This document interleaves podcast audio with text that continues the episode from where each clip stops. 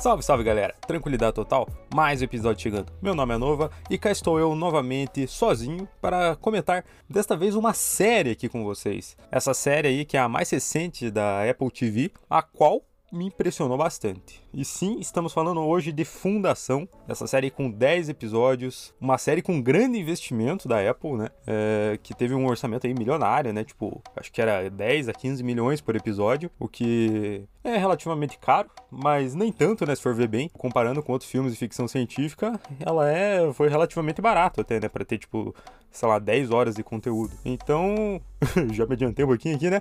Mas vamos, vamos para a história, né? Eu vou tentar aqui comentar rapidamente, sem spoilers, é, para tentar deixar uma experiência mais interessante para vocês que possam querer vir assistir a série. E também porque eu quero influenciá-los a assistir essa série, porque é, tem chance de, sei lá, tipo, por algum motivo de falta de audiência ou algo do gênero, é, não ter uma continuação, uma, uma, segunda temporada, né? Coisa que eu não estou querendo que aconteça. Eu quero que tenha uma continuação, porque eu quero ver como que eles vão desenrolar essa história. Então, já vou começar aqui explicando o qual que é o conceito, né? Qual que é o plot aqui da, de Fundação? O plot da Fundação é um matemático chamado Harry Seldon. Digamos que ele faz um cálculo. Na verdade, ele cria toda uma nova matemática, uma nova teoria da matemática, que ele chamaria de psicohistória, que seria algo como uma junção da matemática com a história e a sociologia, visando predizer, assim, calcular mais ou menos como é que seria o futuro em grandes proporções, assim. Você pensa, como assim? O que você está querendo dizer com isso? Basicamente, o, o Harry Seldon, ele criou um meio de prever o futuro com a matemática. Mas não seria prever o futuro, tipo, ah, o que, que eu vou comer semana que vem? o, o que vai acontecer amanhã. Vai chover amanhã, tá ligado? Não, não é bem isso. Ela traz em meios amplos o que, que vai acontecer em escalas muito maiores. Tipo, é. o mundo vai acabar tá ligado? é basicamente isso. Ele prevê não necessariamente o fim do mundo, né? Mas é, a queda do império. Daí agora você pensa, tá, o império, o, o que, que é um império? Eu já vou explicar para vocês. O mundo de fundação, ele é, digamos que, governado, né, por um império. E esse império, assim, ele, ele é sediado em Trantor, né? É um planeta lá. E esse império, tipo, ele é muito poderoso. Ele exerce poder sobre todos os. O, o arco ali dos planetas, né? Os planetas principais. É, provavelmente todos os planetas, né? Eu não, não não vou ser tão específico assim. Mas ele é um, um, lugar muito poderoso, né? Governado por um imperador, que eu já vou aprofundar um pouquinho mais sobre o imperador. O império, assim, ele. Se, a gente observa que ele segue muitos moldes do, do Império Romano. Ele é centralizado. As decisões, assim, são um negócio. Você não pensa em algo futurista, né? Você pensa em algo. Caraca, mano, isso daqui já aconteceu aqui na nossa humanidade, né? Você não pensa em algo muito utópico. Apesar do universo em si ser muito utópico, né? Porque ele é algo, tipo, a humanidade, sei lá, 32 mil anos no futuro. Não é bem 32 mil anos no futuro. Talvez, assim, a gente buscando ali os, nos livros ou tentando buscar aí alguma fala específica do personagem, vai descobrir que vai ser tipo uns 20 mil anos, assim, mais ou menos futuro. Talvez 16. Não vou conseguir ser tão específico para vocês nisso. Mas, assim, é uma humanidade, tipo, muito no futuro que tá sendo governada por esse império. E o Seldon, né, o Harry Seldon, ele prevê a queda desse império. E com a queda desse império, a queda de toda a humanidade o decaimento, né, do, do todo o conhecimento, né, a, a, humanidade perder todos esses mil, mil anos de desenvolvimento. E bom, e ele prevê a queda do Império para daqui 500 anos, a partir do momento que eles estão. Que eu não vou poder dizer para vocês, tipo, ah, eles estão em, no ano 20 mil e alguma coisa, porque o, o, a contagem de anos dele é diferente. A contagem de anos deles é tipo, ah, não sei o que a partir do Império, ah, não sei o que anos galácticos, tá ligado? É uma outra contagem de tempo. Mas ele prevê daqui 500 anos. Você pensa, puta, mas 500 anos é muito tempo, né, bicho? É o é um tempo considerável do Império. Mas não, 500 anos para esse mundo do Fundação não é um negócio absurdo, assim, certo? Vai passar várias gerações de pessoas, várias gerações do Imperador, que novamente, eu já vou falar mais do Imperador, é, e, tipo, não vai ter acontecido a queda. Ou seja, 500 anos, para nós, assim, é muito tempo, para eles também é tempo, né? Eles não são imortais, assim. A pessoa, ela não vive 300 anos, tá ligado? A pessoa vive um tempo normal de vida. Só que, a partir do momento que, sei lá, a espécie humana humana ali, ela já existe há tanto tempo que, tipo, 500 anos é. Pra, pra, pra história, 500 anos é nada. É isso, basicamente é isso que eles estão querendo dizer. E, ou seja, ele prevê essa queda para 500 anos e ele diz que se não for feito nada, após essa queda, demorará 32 mil anos para a humanidade conseguir chegar no ponto que ela estava. Ou seja, vai ser uma queda muito foda, onde a humanidade vai demorar muito tempo para se recuperar. Daí ele propõe uma solução, né? Algo para tipo não perder tudo, né? para não perder tudo que eles têm. É, o Seldon ele propõe, né, criar uma, uma fundação, algo que assim não vai impedir, né, o fim do mundo, mas ele irá amenizar os danos desse fim do mundo. Ele vai, digamos que, criar uma base para um mundo que virá depois da queda do Império.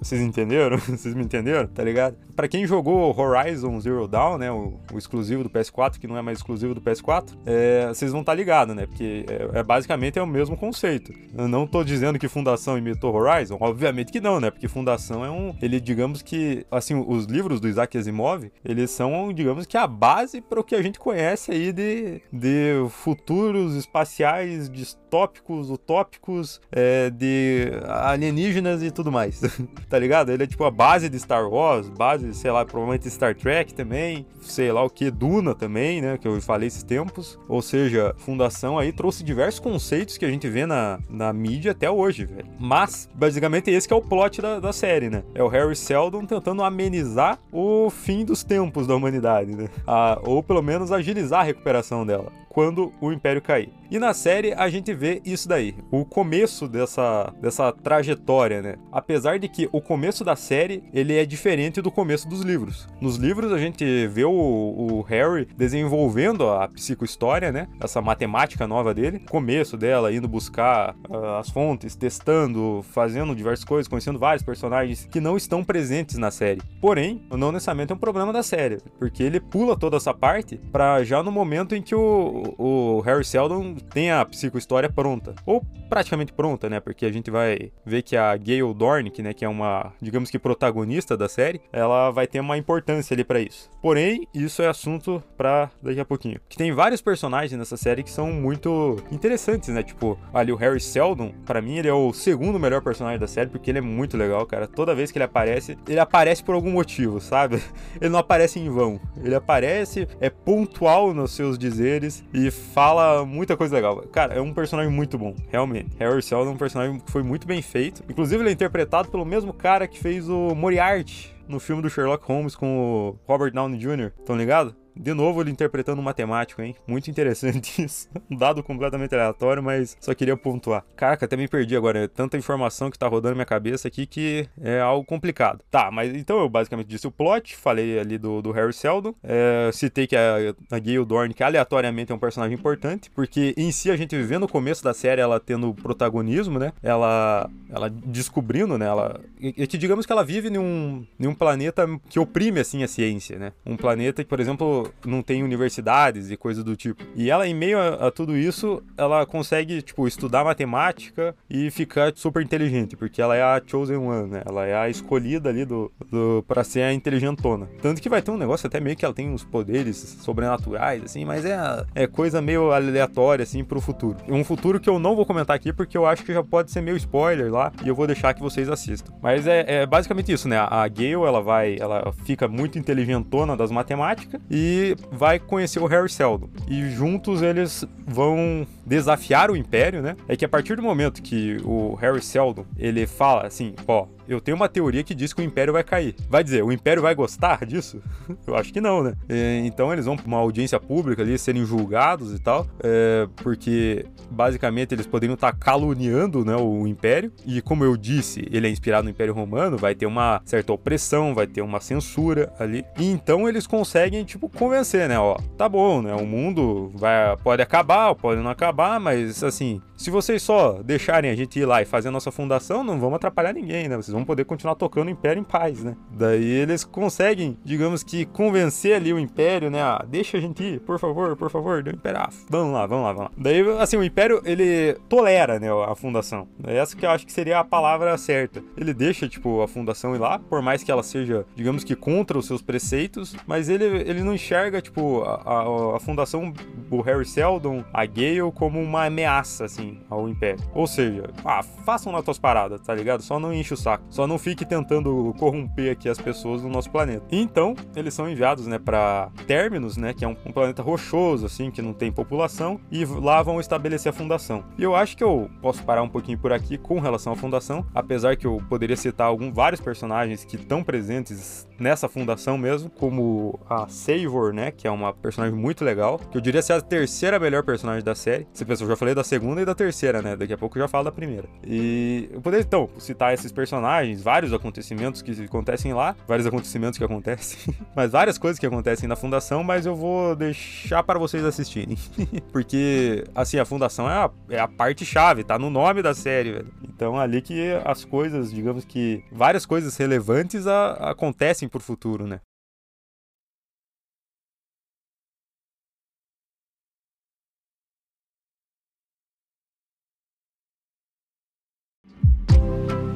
Mas isso é um negócio que eu queria abrir um parênteses agora, né? Nessa linha de raciocínio que eu tô tentando seguir. Vocês viram que eu já citei alguns planetas, né? O planeta da Gale, é, Terminus, é, Trantor. Tem mais dois planetas lá aleatórios que são citados, que mostram um pouco deles também. Tem Helicon, que é o planeta do Seldon. Tem o planeta da, da princesa lá. Não, na verdade é da Donzela, que é o nome do planeta. É, é a Donzela e, e tem mais um, uns outros nomes lá, para, acho que é para as luas que, que compõem o planeta. Mas assim, tá ligado? Tem muito planeta planeta nesse, nesse universo. Pelo menos o que a gente vê já tem, tipo, sei lá, uns sete, assim. E cada planeta, assim, você enxerga vários diferenciais nele. A, a cultura dele sendo muito diferente. O Império tendo que lidar com essas culturas diferentes. Você vê como que ele lida com aquilo. Cara, é muito rico em cultura a Fundação, tá ligado? É, tem muitos detalhes, assim muitos costumes que, tipo, não precisaria existir, tá ligado? Eu, poderiam ter cortado aquele planeta ali e, tipo, dane-se, dane-se. Mas não, tá ali. A gente vê que eles têm alguma coisa a oferecer. A gente vê algum detalhezinho ali que enriquece a história, que fica muito da hora, velho. Assim, essa parte dos planetas eu achei um, um negócio muito interessante do, da série, é, que parece um pouco com o livro, inclusive. Que isso foi uma das principais críticas que eu vi com relação a ela, que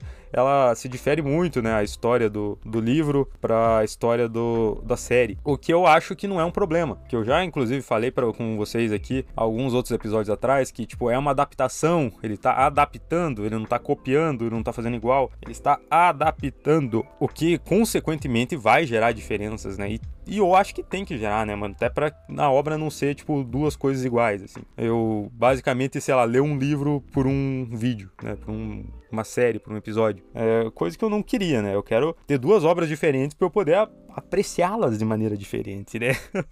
uh, mas vocês entendem, né? Tipo, essa questão. E, eu, e eles criticaram muito, eu vi muita crítica, né, com relação a essas adaptações, assim. Coisa tipo, ah, eles pularam uma boa parte da história. Ah, eles fizeram tal outra coisa. Mas, galera, assim, no conjunto geral, assim, da, da obra, eu achei muito interessante, né? Eles, eles não ficaram me chamando de burro umas partes, assim. Tipo, ah, o, o Harry Seldon fez um cálculo. E esse cálculo é a psicohistória. Ele não ficou, assim, ele explicou, né, o que, que é psicohistória, mas ele não ficou me detalhando toda hora, assim, ó, a psicohistória, ela, ele precisou precisou fazer isso aqui, ele precisou fazer aquilo ali, porque é um processo dedutivo, né, mano? Você entende que a psicohistória ali o, foi um negócio complicado para ele fazer, tanto que o Harry já tá mais velho, tá ligado? Que um, é um negócio que foi trabalhoso para ele. Você entende que foi trabalhoso. Ele não precisa ficar mostrando todo o trabalho que ele teve. Só ele me dizer assim, ó, foi trabalhoso. Beleza, eu entendi. Não, tá bom, não, não preciso ver todo o processo disso acontecendo. Mas foi, foi legal, velho. Essa parte, sim, essa adaptação eu achei boa. Eu não li todos os, os livros do Fundação ainda, mas eu comecei a ler. Tô provavelmente na metade do primeiro, talvez nem isso, né? Mas porque é muito grande, né, a obra. É uma é, um, é uma bíblia assim, velho, o bagulho, é gigante. Mas estou no processo de ler. Talvez ali, se graças a Deus tiver uma segunda temporada, eu vou poder comentar melhor esses detalhes aí com vocês. Porém, porém, porém, continuando, né, fechando aquele parênteses, agora eu quero falar do melhor personagem dessa série, velho. Que com certeza, velho, sem sombra de dúvidas, é o Império. Você pensa, puta, mas o Império ele é o Império. O Império como assim o Império é um personagem? O Império. É, o Império não é um conceito, assim, não é uma instituição. Sim, o Império é uma instituição. Porém, o nome do imperador, né, que eles usam é o Império. tipo, ah, Senhor Império. Obviamente, né, o Império tem vários nomes ali na série, né? A gente tem ele como Cleon, né, que é o nome dele, e nós temos os três outros nomes para ele. Que como assim? Três outros nomes. É, digamos que o Império, ele não é uma pessoa só você pensa, mas como assim, né? O, o Império, na verdade, são três impérios. é o Império mais velho, que é o Império Crepúsculo, o Irmão Crepúsculo, o Império Dia, que é o Irmão Dia, e o Império, que é o que ele é basicamente na fase adulta, e o e ele mais jovem, né, que é o que é o Irmão Alvorada, né? Ou seja, o Império ele sempre está subdividido ali em três pessoas, né? O mais novo, o adulto e o mais velho essa subdivisão do personagem é muito interessante, velho, porque há uma interação entre eles. Eles, tipo, conversam muito entre eles. E é, é um negócio muito legal, porque tecnicamente eles são a mesma pessoa. Eles são a mesma pessoa. Porém, é, é legal ver eles divergindo entre eles, tá ligado? Tipo, cada império tem uma própria característica, tem um próprio pensamento, né? É, inclusive discordando entre eles, eles discutindo, puta merda, mano, é muito legal. Você vê aquela a dualidade do personagem, só que física, né? Fisicamente falando né? Tipo, sei lá, são três. E é muito legal isso. Tanto que o, tem uma, uma hora da série que o Império mais velho, né, que é o irmão Crepúsculo, tá conversando com o Império adulto, né, que é o Dia, e sobre quando o Império Dia era o Alvorada e o Império Crepúsculo era o Dia. Assim, tá, é meio complicado de entender, né, mas ele falava assim, que eu nunca esperava que eu ia virar aquilo, mas eu acabei virando, né. Daí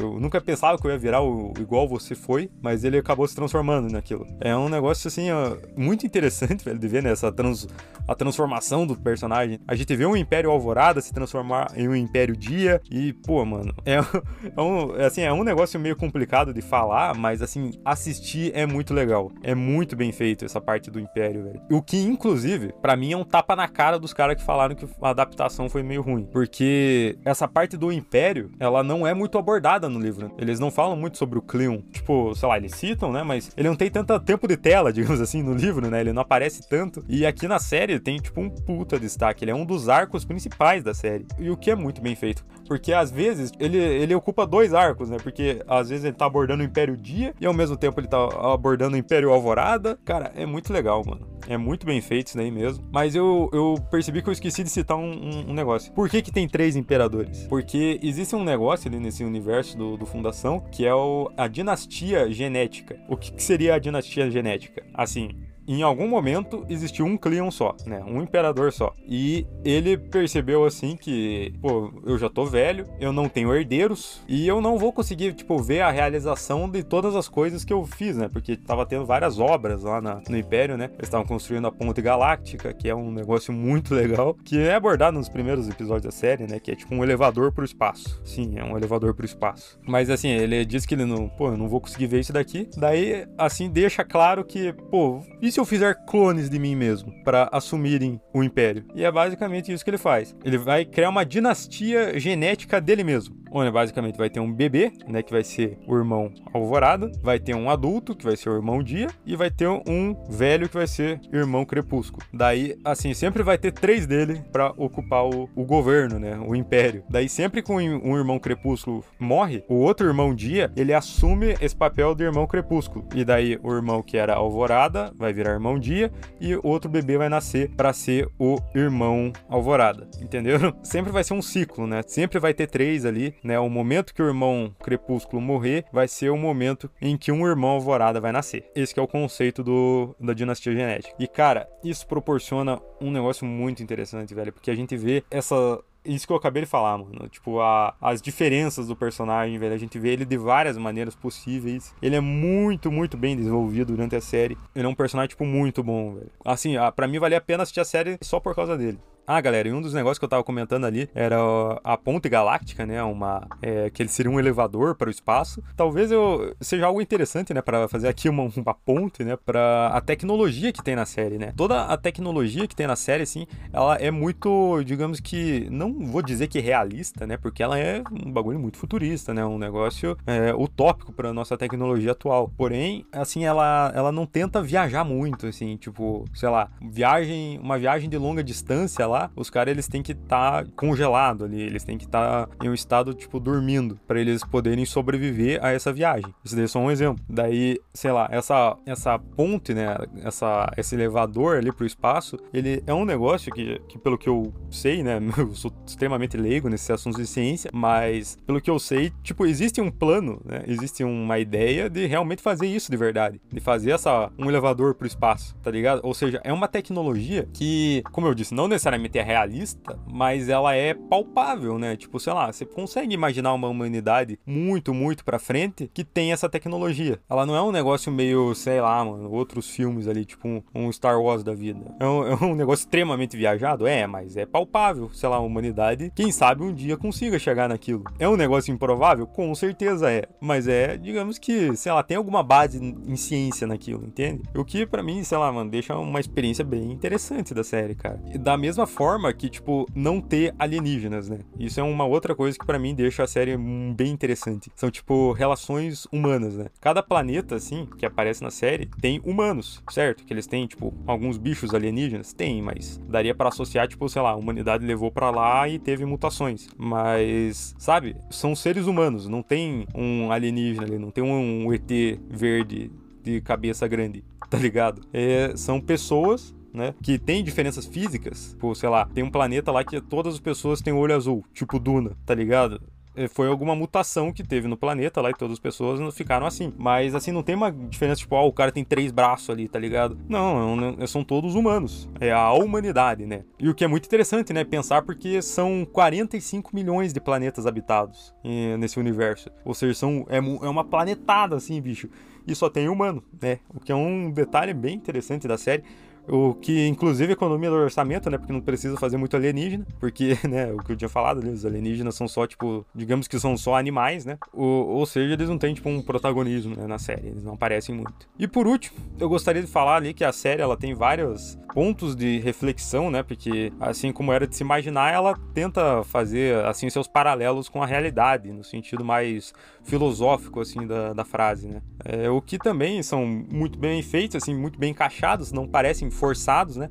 Tanto que se você estiver ignorando isso, você nem percebe, velho, que ele tá fazendo uma crítica social foda. Mas, assim, é muito bem feito, cara. É muito legal. E eu, puta, mano, eu, não, eu, eu queria falar que eu tô me segurando para falar algumas coisas da história, porque eu não eu quero deixar aqui sem spoiler, né? Eu vou tentar fechar por aqui, ó, porque, como eu disse ali no começo do episódio, eu quero que vocês tenham a experiência da série. Eu quero que vocês assinem lá a Apple TV e, e assistam a série para dar audiência. Eu quero que vocês comentem sobre a série tá ligado? Pra ter mais uma temporada, porque eu quero assistir isso daqui, eu quero ver o desenrolar, né, do que vai acontecer. E peço que vocês comentem aí, né, se vão assistir, se ficarem interessados, se eu expliquei de uma maneira confusa, mas se eu expliquei de uma maneira confusa, eu tenho uma desculpa. O universo é muito complexo. É um universo difícil de explicar, mas é um universo muito interessante. Tanto que eu tô pedindo aqui para vocês verem, né? Para assistirem, não ficarem confiando só aqui na minha palavra de que a série é boa. Quero que vocês vão lá, assistam, bonitinho,